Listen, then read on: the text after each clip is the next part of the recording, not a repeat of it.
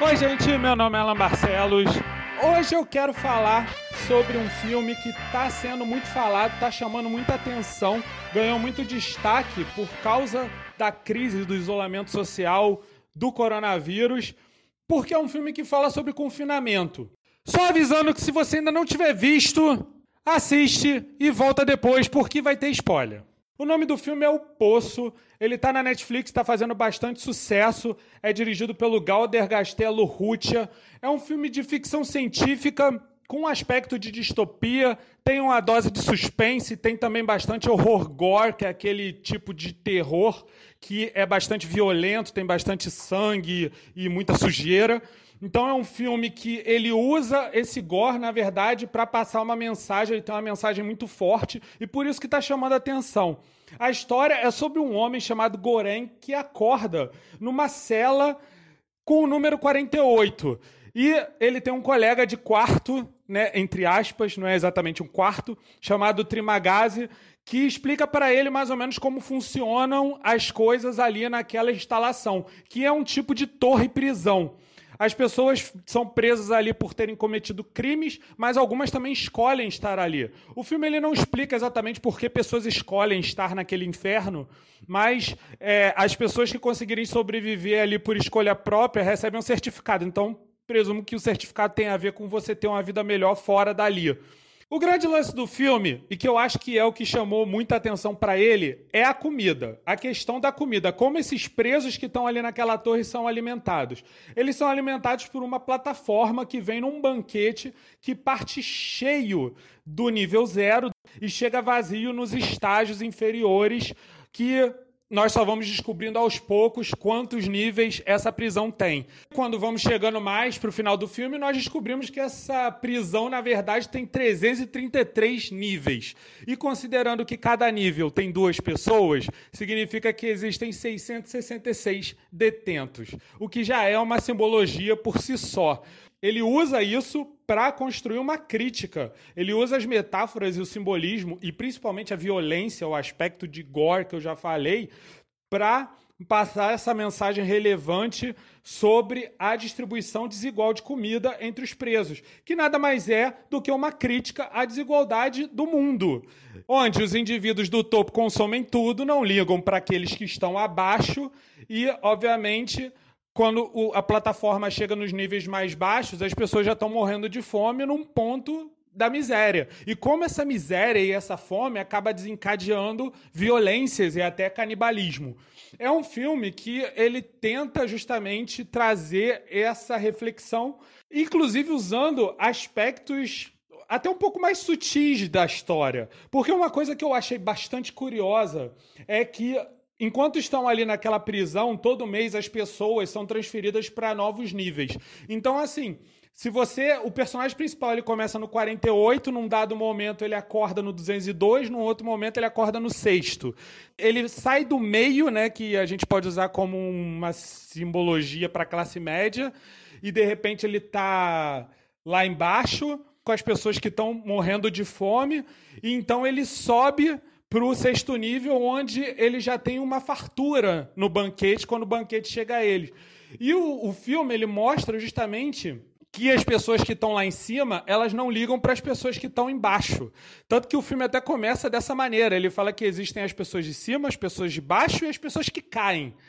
Então, é, é muito uma representação do mundo principalmente quando ele está passando por uma crise. E eu acho que esse momento, inclusive, acabou favorecendo muito ao filme e a temática do filme, embora eu acho que não tenha sido exatamente proposital. O filme ele não saiu exatamente com o propósito de pegar um momento como esse de crise.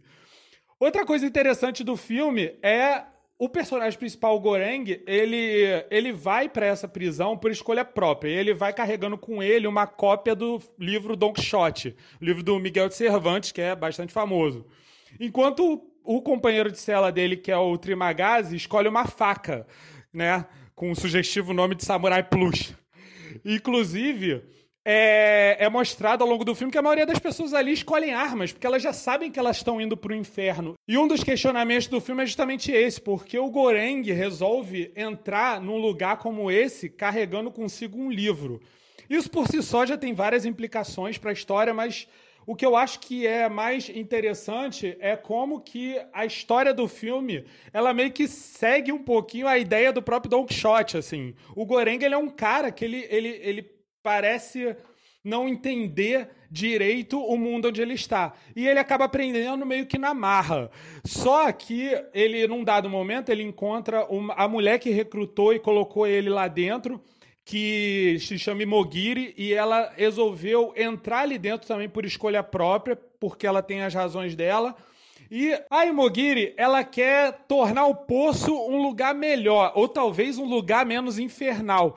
E ela tenta fazer isso através do que ela chama de consciência espontânea, de conscientização espontânea das pessoas. Só que o filme ele mostra que, assim como acontece na sociedade, muitas vezes o diálogo e a conversa não é, não é o bastante, não funciona o bastante. E aí, num dado momento, o Goreng interfere para mostrar ali que, às vezes, a consciência espontânea tem que ser despertada pela força. Porque ele mesmo já está ali há um tempo e ele já passou por situações horríveis na qual a força foi a única opção que ele encontrou para sobreviver. E a verdade é que isso é o que acontece muito hoje em dia, o que acaba muitas vezes destruindo a possibilidade de diálogo. Só que mesmo assim, o Goreng ele ainda assume muito da característica de ser um Don Quixote na história porque ele delira um pouco nas intenções e nas pretensões dele ao achar que ele realmente pode alcançar o grande objetivo cavalheiresco de tornar aquele poço um lugar melhor, aquela torre prisão, no caso. E, num dado momento, ele até arruma alguém para fazer isso com ele, que é o Baharat, que é um homem que aparece na história quando ele chega no nível 6 e é um homem que ele acredita, ele tem muita fé, ele tem muita crença, e ele acha que ele pode conseguir apoio das pessoas de cima. Só que imediatamente ele percebe que isso não vai acontecer e ele acaba entrando nessa revolução junto com o Goreng. O Goreng seria o Don Quixote e o Baharat seria o Sancho Panza.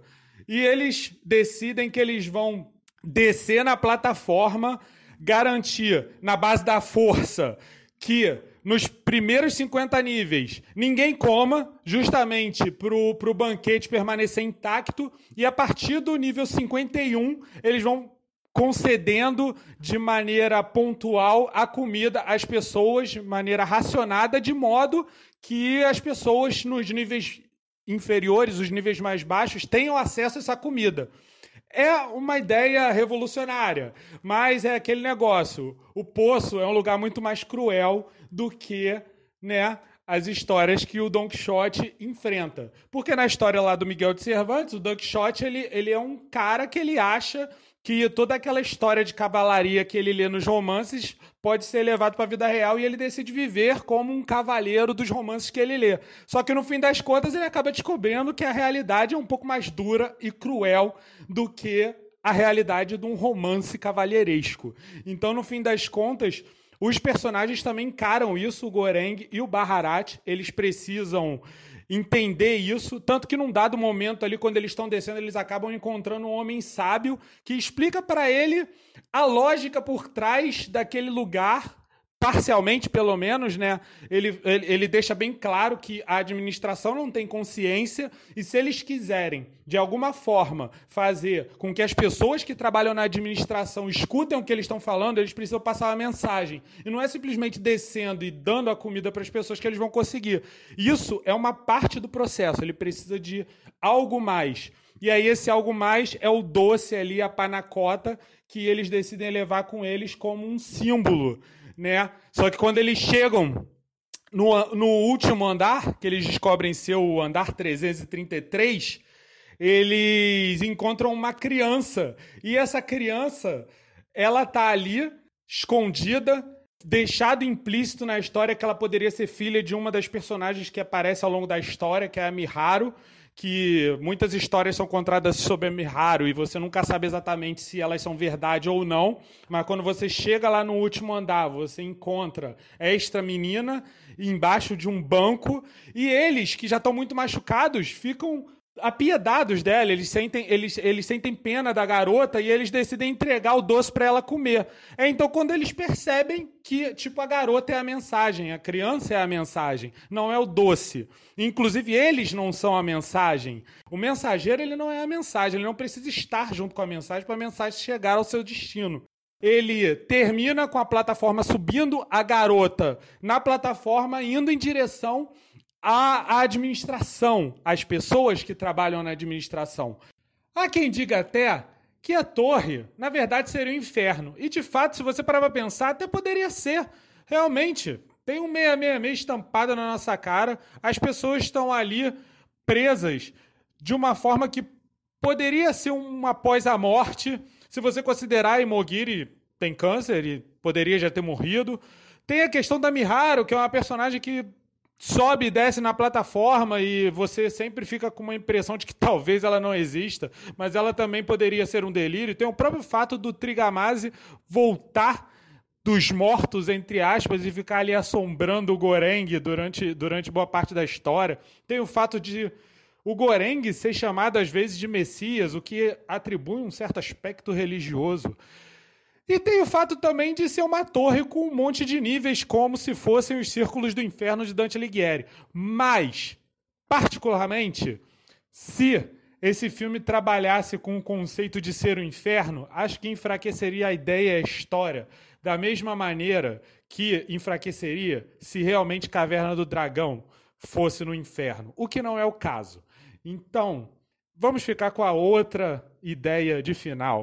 Vamos ficar com a ideia de que realmente aquela história tem um aspecto distópico com um cunho social a nos apresentar, que a mensagem fica muito mais importante e impactante, e esse é o objetivo do filme. O objetivo do filme não é ser um horror sobrenatural sobre pessoas que morreram e foram para o inferno.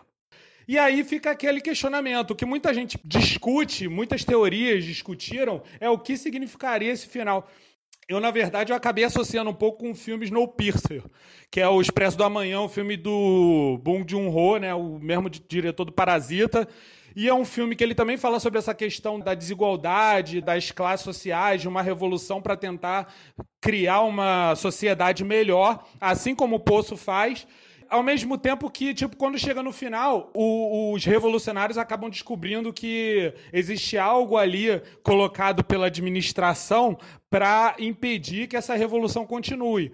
E eu presumo que se a garota está ali no andar 333, a administração sabe que ela está ali. provavelmente ela está ali justamente para impedir que qualquer tentativa de revolução passe daquele ponto. Porque se alguém tentar levar comida para todos os andares, quando chegar nesse último andar, mesmo que reste uma panacota, essa panacota será dada para a criança. E aí fica a esperança da mensagem, porque na hora que a criança é mandada para cima, na hora que o Don Quixote e o Sancho Panza, eles percebem que eles deveriam enviar a garota plataforma acima, eles percebem que a criança é a mensagem. Então eu presumo que essa é a esperança. Não dá para imaginar que uma criança sozinha tenha realmente mudado as condições ali daquele lugar. Mas o maneiro do filme é justamente porque ele propõe esse questionamento. Como se dizia muito antigamente, as crianças são o futuro de uma nação. Então, provavelmente, a mensagem é essa: as crianças são o futuro da sociedade. E provavelmente esse futuro viria da educação, ou pelo menos é assim que eu vejo que o final tenta passar a mensagem para nós. É uma mensagem muito forte, é uma mensagem muito poderosa. É um filme que tem uma mensagem poderosa. É interessante porque é um filme também que o diretor e os roteiristas, eles trazem o problema da desigualdade, mas ao mesmo tempo ele tenta trazer uma solução. Não é só aquele filme que critica, é o filme que tenta apresentar uma solução. No caso seria a conscientização das pessoas mesmo que para isso seja necessário a força, seja necessário uma revolução. E o filme eu acho que ele se sai muito bem, ele é muito bem sucedido nessa proposta dele. Então é um filme que eu recomendo muito, ele está lá na Netflix, Estreou em 2019, então tá lá disponível para ser visto, vale muito a pena. Se você ainda não viu, assista. Se você já viu, obrigado pelos spoilers. obrigado por ter ouvido este podcast, eu agradeço bastante. E nós nos falamos numa próxima oportunidade. Você me encontra no nívelépico.com.